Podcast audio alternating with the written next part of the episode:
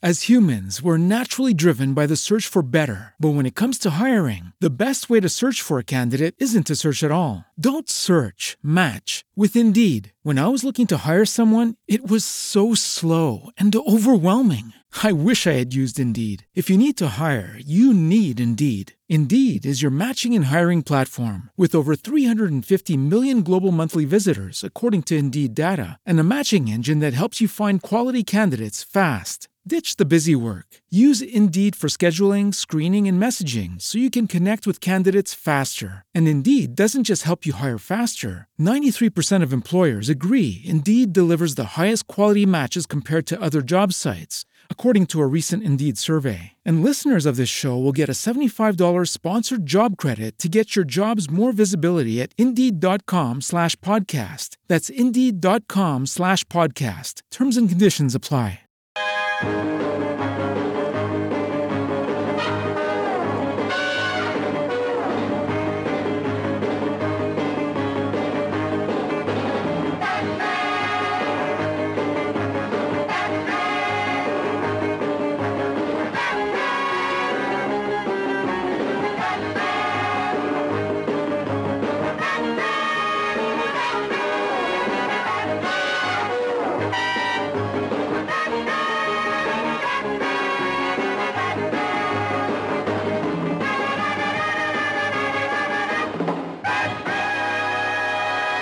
Bienvenidos una semana más a Slamberland, la tierra de los sueños, donde cada semana hablamos de cómics, TVOs, novelas gráficas y sus adaptaciones a cine y a televisión.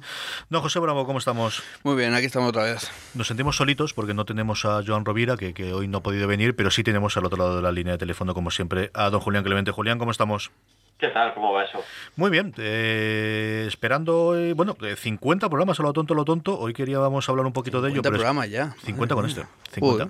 50. Eh, como Joan estará en el próximo, yo creo que podemos dedicarle la parte gruesa del programa de, de la semana que viene a hablar un poquito y echar la vista atrás y ver los mayores que somos y, y cómo hemos cambiado en dos años, ¿no?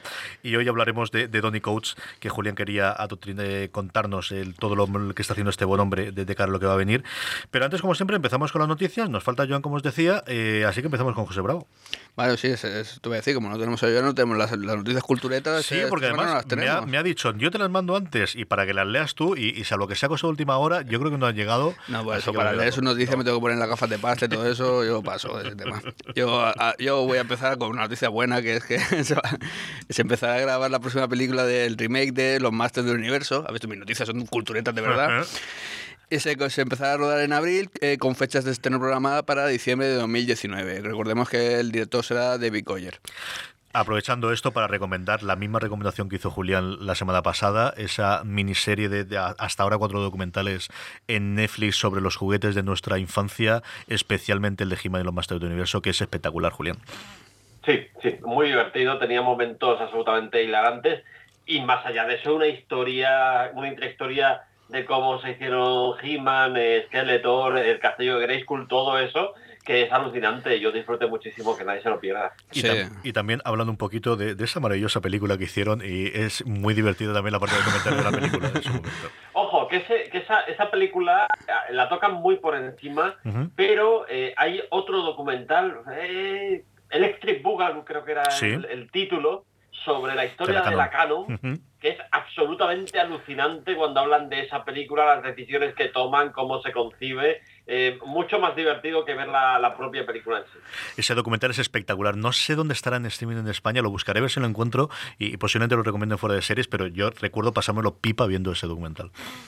Es que lo de aquella película tiene de estudio, ¿eh? O sea, Sí, sí, sí, sobre sí, todo, eh, hablando de, de la serie esta de, de los temas de, de, de Toyota eh, el capítulo de los Masters Universo, a mí es que me toca mucho personalmente, yo crecí con los Masters del Universo y casi lloro con, viendo ese episodio, pero cuando hablan de la película, es que es verdad, es que todas las decisiones fueron malas. O sea, tienes un universo con, con multitud de personajes y no pones a, a ninguno que se parezca al, al original. No, no, enten- no entiendo nada de aquello. Pero bueno, seguimos con, con noticias. Y por cierto, esta noticia que acabo de dar, que se está grabando la- el nuevo remake o nueva película de Master Universo, yo no sé si tomármela como buena o mala noticia. Siempre es bueno que se, que se vuelva a revivir un poco la- la- el tema de los Master Universo, que la gente lo conozca, las nuevas generaciones y demás. Eso, eso siempre va a ser bueno. Otra cosa es que a ver qué puede salir de aquí. Yo es que creo que hacer una película de Master Universo con imagen real, con actores, es de las cosas más difíciles que puedes hacer en este mundo. O sea, hacer algo mm, hay que ser un poco, un poco realistas y hacer algo digno con esto, con este universo, es un poco difícil, ¿eh? Yo tiraría, más por el tema de animación, pero bueno, ellos mismos, vamos a ver qué sale de ahí. Animación, stop motion y con los muñecos clásicos. Exactamente, sí. bueno, seguimos. Eh, bueno, eh, vamos a seguir con una noticia de Marvel. Es que Marvel ha anunciado que eh, recupera los derechos de Conan para 2019. Es decir, los, próximos. Hace muchísimo tiempo, Marvel tenía los derechos de, de Conan. Luego los eh, recogió estos derechos Dark Horse, que hasta el día de hoy tiene los derechos de Conan y sigue sacando sus cómics, por cierto, una última época bastante, bastante buena. Y en 2019 Marvel ya anunció que recupera esos derechos, o sea que Conan vuelve a casa. Eh, esto se suma ya al hecho de que hace poco, en 2014, le, quitó también los derechos a Dark Horse de Star Wars, o sea que Marvel está dando cada puñetazo a, Dark Horse por, uno y por otro lado, que madre mía, lo está dejando un poquito, un poquito tocado, la verdad. Pero bueno, vamos a ver, vamos a ver qué sale todo eso. A mí lo que me llama muchísima atención es que Marvel anuncie ya con un año, un año vista que ha recuperado los derechos, lo que creo que es una manera todavía de mm, ir un poquito más a, a, hurgar en la herida, por no decir a joder, a Dark Horse eh, directamente, ¿sabes? yo creo que anuncia las cosas cuando las tienes, ¿no? Y al final, sí, esa parte, pero si lo tengo ya, pues yo ya te lo digo que lo tengo. Y lo que estoy sacando ahora no sirve para nada porque lo, luego no será lo que saque yo el año que viene. Sí, eso está, esto está bien. Bueno, esto es una noticia que, estas que, que, Julián sé que no la va a dar porque le va a doler. Y es que Michael, eh, Michael Bendis eh, debutará en DC en el Alto Comic número 1000. ¿Vale? El Alto Comic número 1000, sabéis que va a ser una, un tapadura con varias historias y demás. Aparte del equipo creativo que está actualmente, van a haber historias cortitas.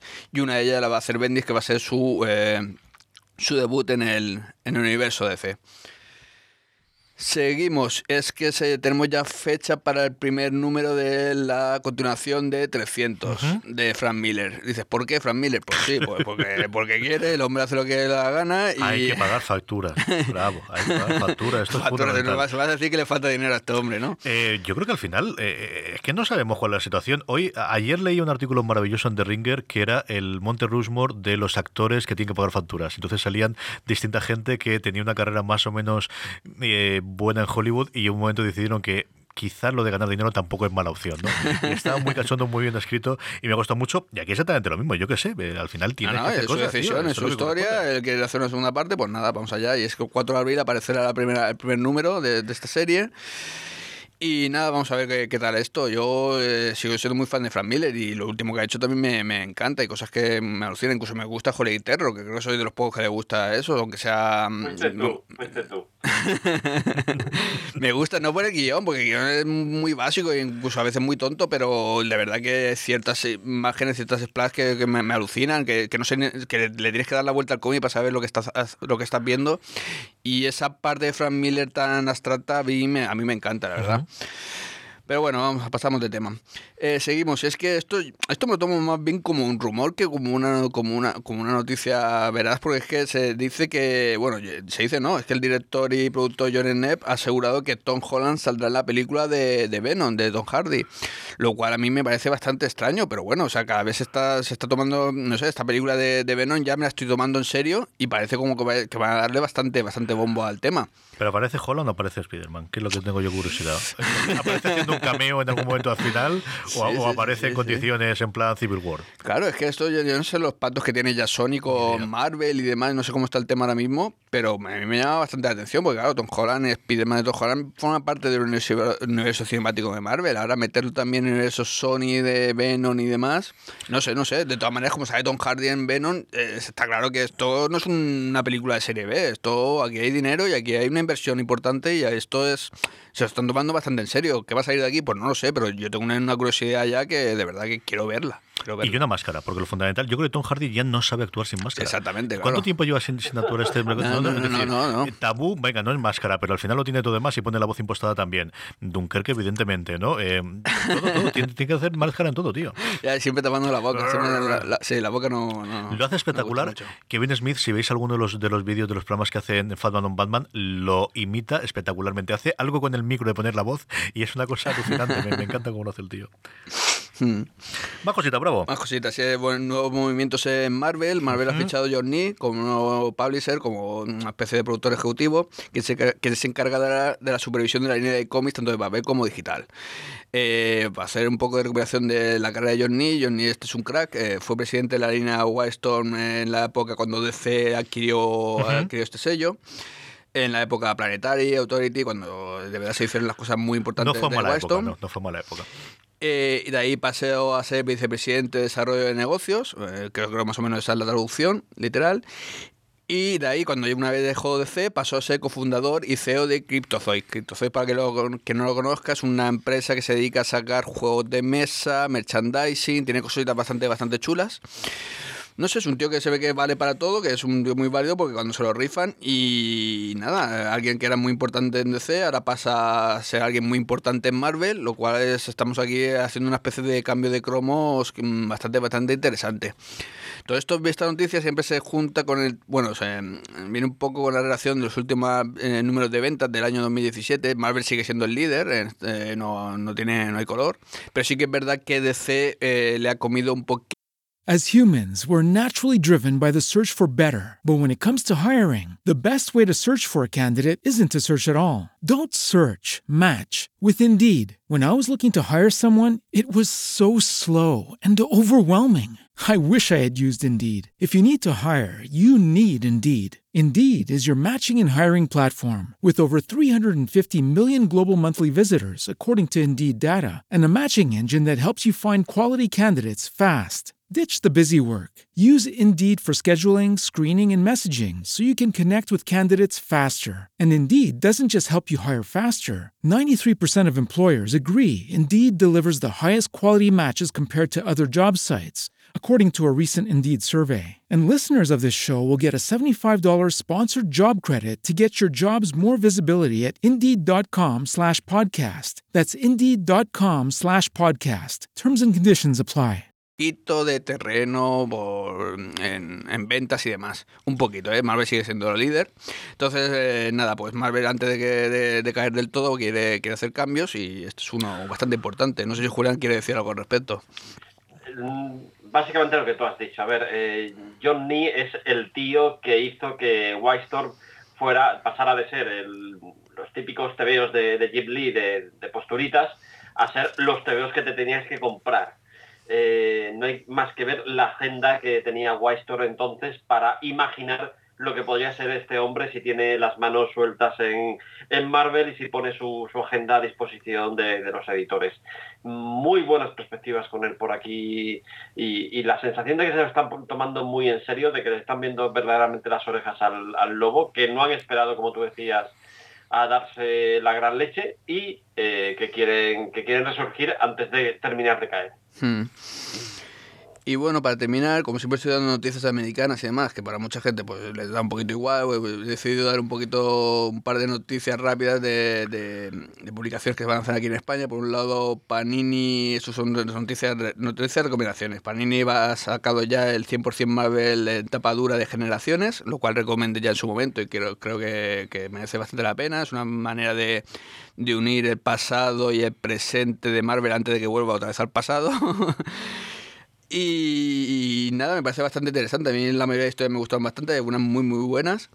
Y me parece una manera de, de, reivindicar a los nuevos protagonistas del universo Marvel, a los más jóvenes, pero al mismo tiempo de, de recuperar y de reconocer todo lo que lleva detrás, eh, los que de verdad nos gustan, que son los originales, los, los Hulk antiguos, eh, bueno, todos los, los, los, personajes originales, vamos. Uh -huh. Eso por un lado, y otra, ahora una noticia de, de CC, y es que eh, ya, ya está en una, una tienda de cómics el nuevo, de, el nuevo cómic de Tom King, y Mick Gerards, que es Mr. Milagro. Me suena muy, muy raro de Mr. Milagro, Mr. Milagro, de verdad te lo digo. Que me, Mr. Milagro, de, nada, pues ahora Mr. Milagro. Mr. Milagro eh, ya está, en la, en la, está a la venta en las tiendas y es también un cómic muy, muy recomendable. Muy bien, pues ahí hemos tenido un pupurrí de noticias. Don Julián Clemente, lo primero y empezamos es que eh, está la cosa tranquila en Fox, ¿eh? Sí, yo creo que se empieza, se empieza a notar que, que les ha comprado Disney, por más que no se oficialice la venta hasta dentro de 18 meses, porque por todos los mm, todas las disposiciones legales que tienen que darse para, que esto eh, sea efectivo. Bueno, el caso es que han removido por completo todo el calendario de, estrenos relacionados con, Marvel. De esta manera, lo más impresionante es que Nuevos Mutantes salta del 13 de abril, es decir, pasado mañana, al 22 de febrero, 10 meses. Madre de Dios. 10 meses. Eh, la excusa que están dando es que se quiere evitar solapamientos con masacre en algunos mercados. Yo la verdad es que si quieres evitar que se solape algo, no, lo mueves 10 meses, lo mueves a lo mejor eh, un mes, pero no 10 meses. Eh, estoy muy, muy sorprendido por este, por este cambio. Eh, masacre también cambia de, mesa, de, fecha, lo que pasa es que se adelanta simplemente dos semanas. Antes estaba en el 18 de mayo eh, ah, no, no, perdón, se viene el 18 de mayo y va a ser una semana después del estreno de la peli de Han Solo. No sé si ahí...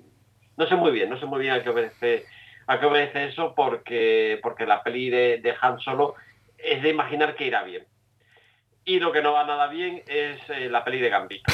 Se va del 14 de febrero al 7 de junio y se ha caído Gore Verbinski, que era ya el enésimo director que le faltaba por caerse esta película, con lo cual esto, esto pinta mal. A mí me da la, me da la, la sensación que a priori Disney no iba a tocar nada del calendario y van a seguir más o menos con las cosas que estaban establecidas, pero eh, ya se está viendo que no.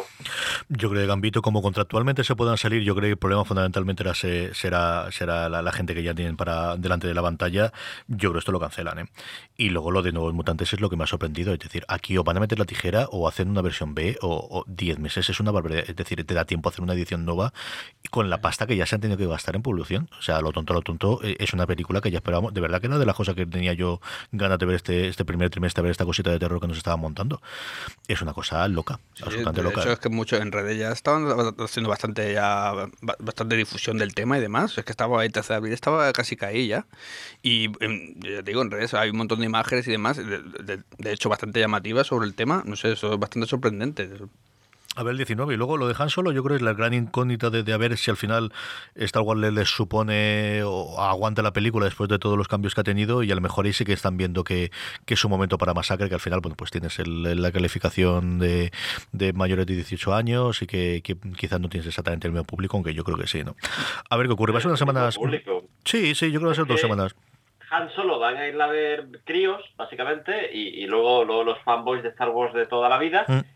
Y ya, Masacre van a ir a ver los críos y fanboys de Marvel. no, no, hay más, es que el público coincide por completo. Sí, yo tengo curiosidad por ver el box office de esas dos semanas, especialmente el de el de Star Wars, ¿no? Que, yo creo que las, las canónicas les han funcionado muy bien, evidentemente. Otra cosa ya el público y el comentario de la última película. Yo creo que Rogue One no le funcionó tan bien como ellos esperaban y, esta puede ser el primer toque de piedra. Sí, de hecho yo creo, quería preguntaros, ¿qué, qué esperáis de Han Solo, de esta película? Yo es que no sé de Rogue hasta qué punto los números salieron y demás, pero en esta ya se está, bueno, ya estaba ya los típicos rumores y demás por internet que se estaban preparando ya por si fuese un fracaso, no lo sé, ya veremos. Yo tengo todas las dudas, es decir, el protagonista yo lo conozco, a mí me gusta muchísimo el, el eh, bueno, pues el, el, coprotagonista, a ver qué peso tiene al final eh, el, creador de Atlanta, que se me ha ido totalmente ahora el nombre. Danny Glover. Eh, retomando el, papel. Y luego, hombre, a mí Ron Howard es un tío que me gusta de director, pero claro, es que lo han metido de calzado a la última hora para arreglar el desaguisado. Entonces, tiene tantísimos problemas previamente y las experiencias de cuando entra alguien a mitad, pues al final es salvar los muebles y tratar de apagar fuegos, que no lo sé yo creo que la veré, pero, pero por ejemplo, me mucho más, desde luego, la segunda de Masacre. ¿Qué crees que se diga? Sí, yo lo que tengo, eh, yo todavía a mí me pasa igual que a ti, o sea, que tengo lo que yo lo que quiero ver, sobre todo a Danny Glover, o sea, como, como Lando. Eh, y eso es un poco llamativo porque la película se llama Han Solo, o sea, y tenemos un protagonista que nadie conoce, que ya empieza a haber dudas sobre su actuación y demás, o sea, que vamos a ver un poquito cómo va el tema, no sé. Hablando de Danny Glover, tenemos confirmación de la segunda temporada de Atlanta, se estrenará en marzo. Me alegro, me alegro. A mí la primera me encantó. Esa, tenemos que hacer el recapar fuera de series, que a ti a, mí nos gusta mucho. A ver si sacamos tiempo y podemos hacer algo, pero tengo ganas de comentarla. A ver si la vienen aquí. Más cositas, Julián. Pasamos un poquito a, la parte de, bueno, eh, de DC, ¿no? Y hablamos un poquito de Fastpoint. Sí, ya tenemos director, que, que se había marcado Rick Famu ahí se lo digo, Famuyiwa se había marchado y los guionistas de Spider-Man Homecoming, que son Jonathan Goldstein y John Francis DeLay, pues eh, han firmado para dirigir Flashpoint. Eh, a mí casi me parece que están enviando un mensaje, ¿no? Que, el camino a seguir era que, Flash era un poco el Spider-Man en, la peli de la Liga de la Justicia y que van a seguir por ahí, que, van a hacer una especie de Spider-Man velocista, lo cual a mí me parece estupendo. Sí, yo estoy totalmente contigo y, empezamos a ver cada vez más esto del equipo de dos directores, ¿no? Yo creo que luego a nivel interno cada uno tendrá sus labores y uno se agarra más la producción, otro más del rodaje, pero empezamos a verlo. Antes era una cosa muy lado y teníamos los Wachowski o las Wachowski actualmente y, los Cohen y poquita cosa más. Y ahora este tándem, sobre todo en las películas de, superhéroes o adaptadas de cómics, empezamos a verlo bastante. Ya tenemos como tres o cuatro parejas con, con esta dirigiendo películas.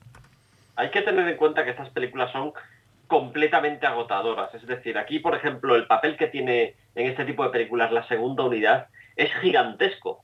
Con lo cual es muy buena idea que haya dos directores precisamente porque se pueden repartir el trabajo y muchas veces en esta película donde te sorprende luego descubrir que el, director de segunda unidad ha, rodado tal o cual escena que es trascendental, tal, pues aquí te quedas con que los dos directores están eh, trabajando los dos en la película, no un desconocido que de repente eh, descubres en, en, esos momentos que son muy críticos para la película, ¿no? Sí, señor. Más cosita, Julián. A ver, eh, esto de los directores que se van y vuelven y se van y pillan otro, esto, ya es, una locura. Doug Lyman dejó eh, la Liga de la Justicia Oscura. Bueno, pues ahora dice que quiere volver. No sé si se cuenta de los cambios que está habiendo dentro de, de Warner, de que ahora ven mejor las posibilidades de la película. El caso es que ha dejado caer que, oye, que que, que, se lo está pensando, que, que, le sigue apeteciendo hacer la película. Ay, Dios mío, Dios mío. A quien se va a seguida, pide su silla y estas cosas y le dirán, a ver, ya, veremos, a ver. Igual los reductos van. Más cositas, tenemos un par de cosas más para comentar. Sí, eh, cosas ya de la tele. Eh, se, ha, estrenado anoche eh, la serie de Black Lightning, eh, como fue anoche, yo todavía no he podido ver el primer capítulo. Todo pintaba muy bien, ¿eh? A mí la verdad es que me, apetecía mucho por, lo, por los trailers. ya sé que, con esta serie hay división de opiniones, pero yo creo que, que van a volver a dar el clavo, como siempre está haciendo la gente de Berlanti con la CW. Va de un héroe, un héroe que regresa tras nueve años de ausencia y el protagonista es Chris William, que llena, llena muy bien las mallas de, As humans, we're naturally driven by the search for better. But when it comes to hiring, the best way to search for a candidate isn't to search at all. Don't search, match with Indeed. When I was looking to hire someone, it was so slow and overwhelming. I wish I had used Indeed. If you need to hire, you need Indeed. Indeed is your matching and hiring platform with over 350 million global monthly visitors, according to Indeed data, and a matching engine that helps you find quality candidates fast. Ditch the busy work. Use Indeed for scheduling, screening, and messaging so you can connect with candidates faster. And Indeed doesn't just help you hire faster. 93% of employers agree Indeed delivers the highest quality matches compared to other job sites, according to a recent Indeed survey. And listeners of this show will get a $75 sponsored job credit to get your jobs more visibility at Indeed.com slash podcast. That's Indeed.com slash podcast. Terms and conditions apply. ¿No te encantaría tener 100 dólares extra en tu bolsillo? Haz que un experto bilingüe de TurboTax declare tus impuestos para el 31 de marzo y obtén 100 dólares de vuelta al instante. Porque no importa cuáles hayan sido tus logros del año pasado, TurboTax hace que cuenten. Obtén 100 dólares de vuelta y tus impuestos con 100% de precisión. Solo con Intuit TurboTax. Debes declarar para el 31 de marzo. Crédito solo aplicable al costo de la presentación federal con TurboTax Full Service. Oferta sujeta a cambios o cancelación en cualquier momento de Black Light. Sí, señor. Aquí en España la podremos ver a partir del 23 en Netflix. Esta es de las series que ha comprado Netflix los derechos internacionales, como lo ha hecho con Star Trek Discovery o con The Good Place, y es parte del acuerdo. Y aquí, como os digo, va a llegar un poquito eh, atrasado, pero semana a semana, empezando por este 23 de enero, tendremos todos los episodios de Black Lightning y luego un poquito más adelante en el programa os hablo de ella. Otra cosita sobre las series, eh, ya estoy comentando que, Flash esta temporada está que se sale, cada episodio es flipante. Y bueno, ahora se han metido, esto a lo mejor es un poquito spoiler, eh, pero bueno, ya ha pasado bastante desde que empezó todo esto, así que eh, más o menos la gente estará al loro, que hay un juicio contra Barry Allen, un juicio muy trascendental. Y lo más interesante es que están adaptando la que fue la última historia clásica de Barry Allen, que era precisamente eh, un juicio contra él, eh, que fue eh, narrado además durante todo un año por Cary Bates y Carmine Infantino. Recuerdo que, el final feliz era era un final como, sí, esto es un final feliz, pero esto continúa en el número 8 de Crisis, donde ya sabemos que murió Barry Allen, así que no era un final tan, tan feliz. Y me, ha sorprendido que esta historia, que es muy de culto, porque realmente en aquella época, a mediados de los 80, ya nadie le interesaba eh, Barry Allen, eh, la hayan recuperado para, llevarla un poco a la pequeña pantalla, haciendo muchos cambios, evidentemente, pero ahí, ahí está. Y por último, uno de estos sitios que tengo que visitar, ¿no? Sí, hay un hotel en Glasgow, que es el Radisson Red Hotel, eh, que está decorado con dibujos de Frank Whiteley en cada habitación. Es decir, este tío se ha ido metiendo en cada habitación del hotel y ha hecho un dibujo, pero no un dibujito en una esquina. No, no, no, no, no tú ves las paredes, es que ha llenado las paredes con sus dibujos, hay que ir. Yo me lo apunto, pero además Glasgow, yo he estado una vez y me encantó. Me, mira que todo el mundo me decía que Edimburgo realmente la bonita y yo volví enamorado de Glasgow. También fue un viaje con mi mujer, fuimos a, un concierto que, ella tenía muchísima ilusión por ver y es una ciudad que me, me, me, fascinó, yo no la esperaba así y mira que solo vimos la ciudad, que ya el entorno tiene que ser magnífico. Mira, me lo apunto a ver si la próxima vez podemos ir a ver, porque ya te digo yo que cuando estuve no estuve en el Radisson Red este que me comentaste aquí. Un, apunte, eh, ¿hay imágenes de estas habitaciones en internet? que yo he estado buscando y no encuentro nada. Sí, sí, Mira, en el enlace del guion tiene. Vale, vale. Solo hay una imagen, pero ahí tienes. Ahí tienes un ojo, tengo, curiosidad. Y es alucinante. Es eso, alucinante. Eso por un lado. Y por otro lado, un apunte también sobre lo que lo has comentado sobre Flash, que me, me, me, sumo a la recomendación de esta temporada. También he visto hasta lo que es el parón de, que, que empieza cuando empieza ya lo del juicio y demás. Y la verdad es que es una, una, de las mejores temporadas sin duda y sobre todo es un acierto creo que es lo del malo. El malo, sin dar, sin hacer spoilers y demás, es un acierto que ya no sea un velocista y que, y que sea alguien... En realidad sí lo es, lo que pasa es que con esto también estamos haciendo trampa, ¿no? Ya, ya, pero bueno. sí, sí, es un, no sé, es una pasada. Creo que, es de las temporadas más interesantes y de verdad que es, han aprendido de los errores, de poner todo, de, de poner énfasis en el tema dramático y es bastante, bastante divertida. Muy bien, pues hasta aquí han llegado las noticias de la semana. Es el momento del por qué suena esto. Antes del con el de esta semana, que ha sido bravo, eh, Julián, ¿por qué pusimos la semana pasada Génesis? Pues era The Lamb Lies Down on Broadway de, Genesis, como tú decías. Esto fue el último LP de, Peter Gabriel al, frente. Era un LP espectacular, doble, eh, una de estos conceptuales, discos conceptuales que contaba una gran historia a lo largo de, de 90 minutos. Y bueno, esta era la canción con la que se empezaba y es una de las canciones que están incluidas en el Awesome Mix que está haciendo Jerry Dugan en, Guardianes de la Galaxia. El número de los Guardianes de la Galaxia está titulado con, una canción. Tienes que leerte luego el TVO para entender la relación. A veces la relación es muy, es muy etérea y a veces te encuentras pues, cosas como Drax haciendo de Clarence Clemos, como el último episodio que, se ha publicado. Eh, pero la verdad es que una de las canciones que citaba era esta y me pareció una buena excusa para traer a Genesis. Muy bien, pues ahí tenemos la razón. Esta semana es don José Bravo el que la elige, ponemos el por qué suena esto y a la vuelta Julián nos habla de Tony Cates.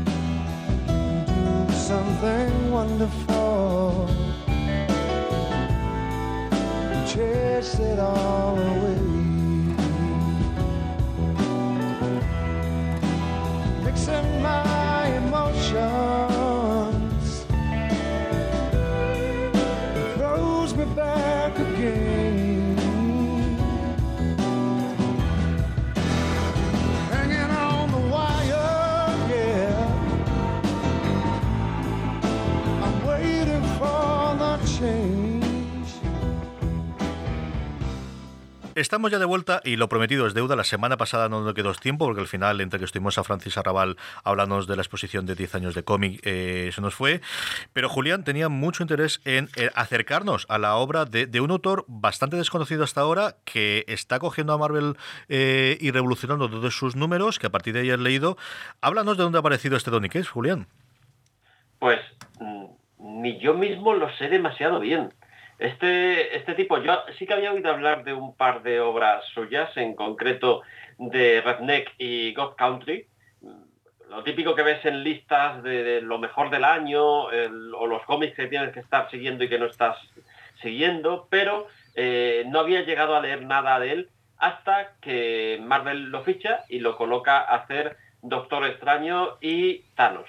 Eh, yo me cojo estos, estos tebeos suyos y me quedo alucinado por el tratamiento de personajes. Primero, porque es un tratamiento muy original de, ambos personajes, eh, muy gamberro, muy chulo, haciendo cosas que verdaderamente te, sorprenden y, es muy difícil sorprender a estas alturas en, los superhéroes. Eh, y luego también porque es evidente que tiene un gran conocimiento muy enciclopédico del, terreno, del terreno que pisa. Así que en ese punto dije, ostras, me lo estoy pasando muy bien con esto que está haciendo con, Doctor Extraño, que es muy, muy loco, eh, pero muy chulo. Eh, quiero leer más cosas de este hombre y me he puesto un poco a investigar. Eh, es un tipo, para empezar, es un crío. a ver, no sé exactamente qué edad tiene, pero, pero estoy convencido de que es más crío que cualquiera de nosotros. Y ya ha hecho TVOs para mm, un montón de editoriales. Ha trabajado en Image, en Dark Horse, en una independiente muy, muy, muy chula y muy interesante que está haciendo cosas muy chulas que se llama Aftershock Comics. Y, la verdad es que ha hecho un montón de TVOs y son todos muy divertidos. A mí el que me ha conquistado particularmente es el que ha publicado para Aftershock, que es Baby Teeth. Básicamente va de, una chica, eh, una madre soltera que tiene un bebé y tiene la particularidad de que este bebé es un bebé vampiro y a partir de ahí vamos a ver cómo trata de protegerlo, eh, cuáles son sus reacciones cuando se da cuenta que cuando el niño pide teta, pide algo más que, que no es exactamente leche. Eh, me parece un cómic divertidísimo. Hay siete números publicados, me los, me los empapé, yo que sé, en una noche. Eh, no podía parar de leer y esto la verdad es que me suele pasar a estas alturas ya con pocos autores y, y es muy alucinante. Tiene luego cosas, Buzzkill, este, este es un TVO menor, es una miniserie que, ha publicado en Image, va de un superhéroe que consigue sus poderes de las drogas y del alcohol. Es en realidad un cómic de superhéroes sobre la adicción. Eh, me parece súper interesante el planteamiento y me ha, gustado mucho. Me, ha recordado a Warman, que era aquel héroe que se tomaba una pastillita y tenía superpoderes, aunque no era esa la idea que estaba en la mente de los creadores en aquel, en aquel momento. Luego tiene Ghost Flick, que esta ha sido dos miniseries que, se ha reunido en un único tomo después. Es una historia de acción brutal que va... En principio te presentan a los que son los guardaespaldas de un camión, que parece que es un camión que transporta algo muy importante, y de ahí deriva a una historia posapocalíptica. Eh, este tío parte de argumentos que son muy, muy sencillos en apariencia, y luego hace cosas con él que, son bastante flipantes y que sorprenden muchísimo. Otro veo gracioso, yo creo que es de lo más cómico que, tiene, es de Paybacks. Estos son una especie de cobradores del frac de los superhéroes. Lo que te viene a decir que hacerte superhéroe no sale barato porque tienes que conseguir los poderes, tienes que hacer el traje. La base secreta, que cuesta un puñado, pues ya sabemos cómo está el, suelo, el precio del suelo. Con lo cual, hay unos tíos que financian a los superhéroes y que luego van, van a cobrarse una pasta a partir de ahí. Y los que sí es verdad que son el gran éxito eh, de Donny Cates, y a mí me parece que eh, son los dos TVOs por el cual entra en el, punto de mira de, Marvel. God Country, eh, ellos mismos en Image lo definen como una mezcla de American Gods y Soder Bastards. Va, va, un poco por ahí. Es qué pasa cuando los dioses modernos utilizar la tierra como campo de batalla. Muy, muy espectacular. Y Redneck, que, a mí también me ha recordado mucho a Jason Aaron, eh, va de vampiros en el sur de Estados Unidos, pero aquí viene lo gracioso, que es que no comen sangre humana, así que se tienen que dar mil vueltas para ver cómo se apañan para estar alimentados. Eh, después de haber visto, repasado, echado un vistazo a todo, a todo esto, la sensación que tengo es que es es una extraña mezcla entre cosas que hace eh, Quentin Tarantino, cosas que hace Garcenis, cosas que hace Jason Aaron. que va a ser uno de los grandes nombres de los próximos años y que, mira, Marvel estaba buscando estrellas, pues yo creo que aquí va a tener a una de ellas. Y lo primero que ha hecho es firmarlo en contrato de exclusividad, no sea cosa que tengamos un susto, ¿no? Ahí está, yo creo que ellos, en cuanto han empezado a leer los guiones eh, de lo que está haciendo con Doctor Strange, han debido decir, oye, este tío nos puede hacer un tonking.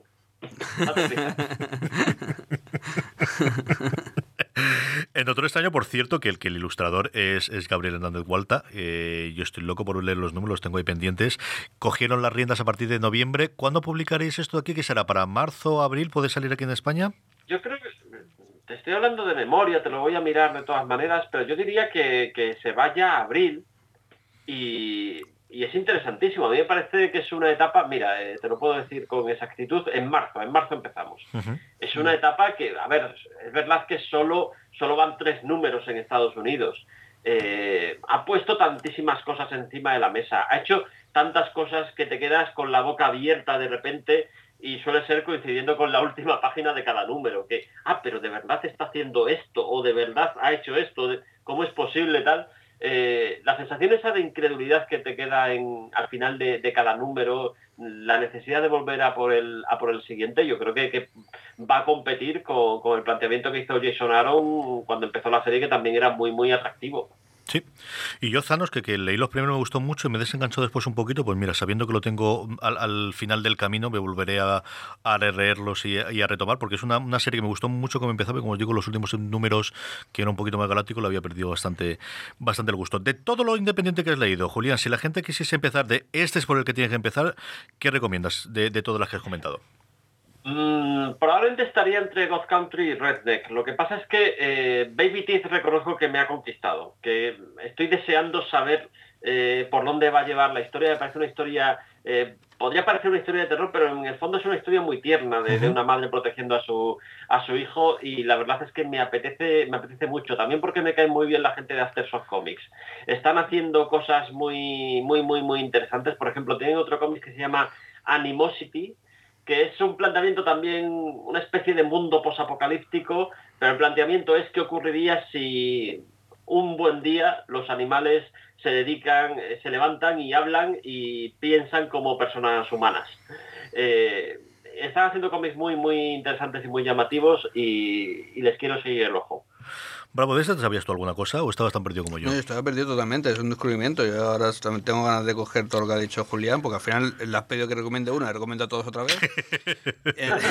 Entonces, no, no, tengo muchas ganas ahora de, coger a este tipo, porque si lo dices algo tendrá que tendrá de especial. Pues nada, seguiremos la pista desde luego a, Donny Cates. Cuando lo publiquemos aquí en España, especialmente los números de, Doctor Extraño eh, y de Zanos, lo volveremos a comentar en Slamberland. Eh, hasta que llega la recomendación de Julia, yo tengo como tres apuntados aquí en medio. O sea, lo de, Paybacks y lo de Bazkin me ha encantado. ¿eh? Y lo de Paybacks especialmente. Este tengo que engancharlo yo como sea. vamos con las recomendaciones. No, José Bravo, ¿qué recomendamos esta semana? Pues yo voy a recomendar otra vez, que soy un poquito pasado, creo que recomendé ya en su momento, pero voy a recomendarlo porque creo que está en España ya. Es la de un Patrol de Jerry Way. Esta es bebé y es digna sucesora de la de un Patrol de Grant Morrison. Em, para los que no conozcáis esta época de Morrison, es, de las cosas más locas que puedes haber leído en el universo DC, pero con mucha diferencia. Es una época muy loquísima, que yo soy muy fan, de verdad, donde le dieron libertad total a Grant Morrison, eh, también era otra época. Fue aquella época también donde, con aquello de Animal Man y demás.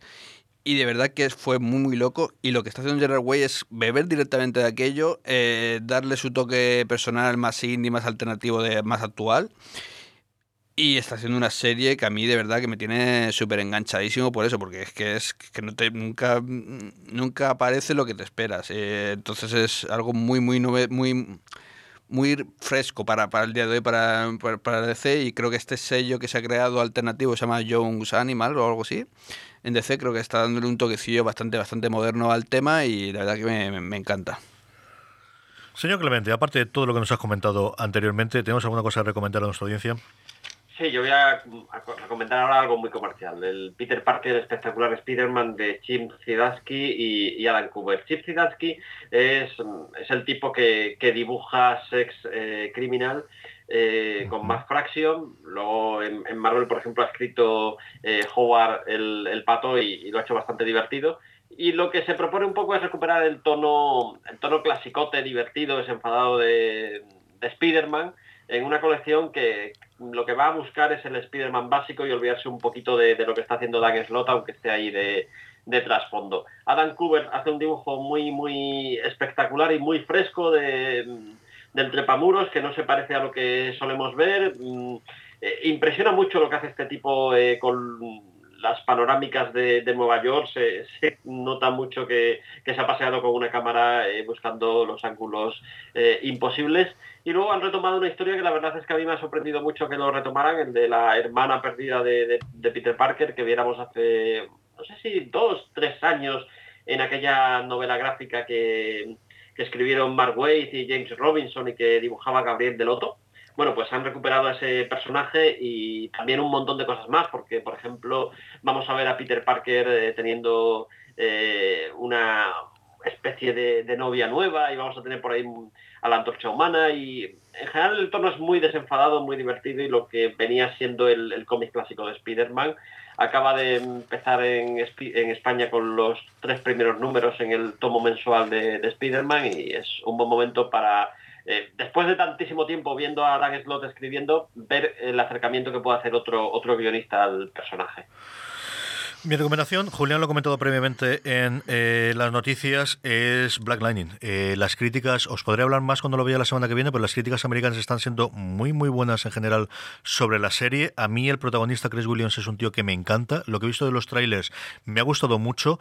Tiene toda la pinta, y también lo, lo comentan las críticas eh, yankees, que va a estar relativamente separado del resto del universo DC en, en la CW americana, que no va a estar o no va a tener al menos de inicio tanto crossover con el resto de las cuatro series actuales. Eh, de hecho, en el tráiler que sacaron, un tráiler si no lo habéis visto recomiendo que lo veáis también, que se llama Suit Up, de ponerse el traje en el que salen todos los protagonistas. Él sale al final del todo como separado del resto de, los, de los protagonistas de la serie de CW.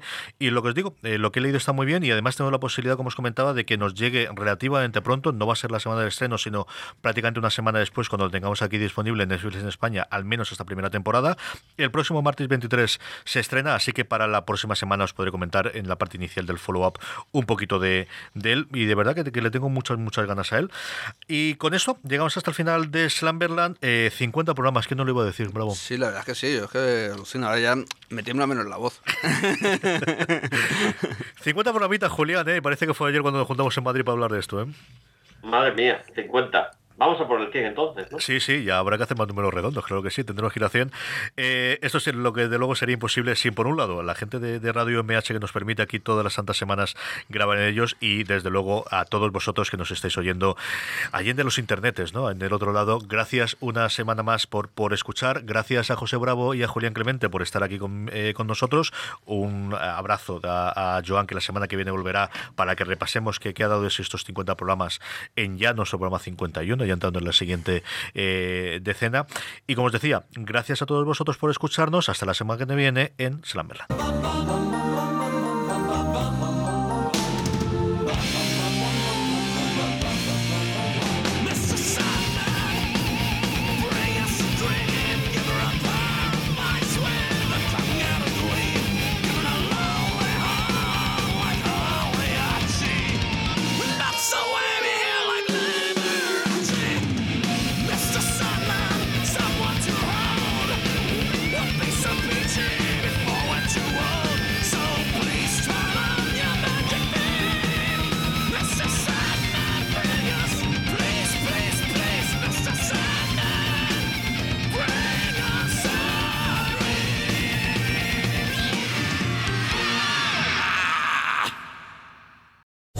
Lucky Land slots, you can get lucky just about anywhere.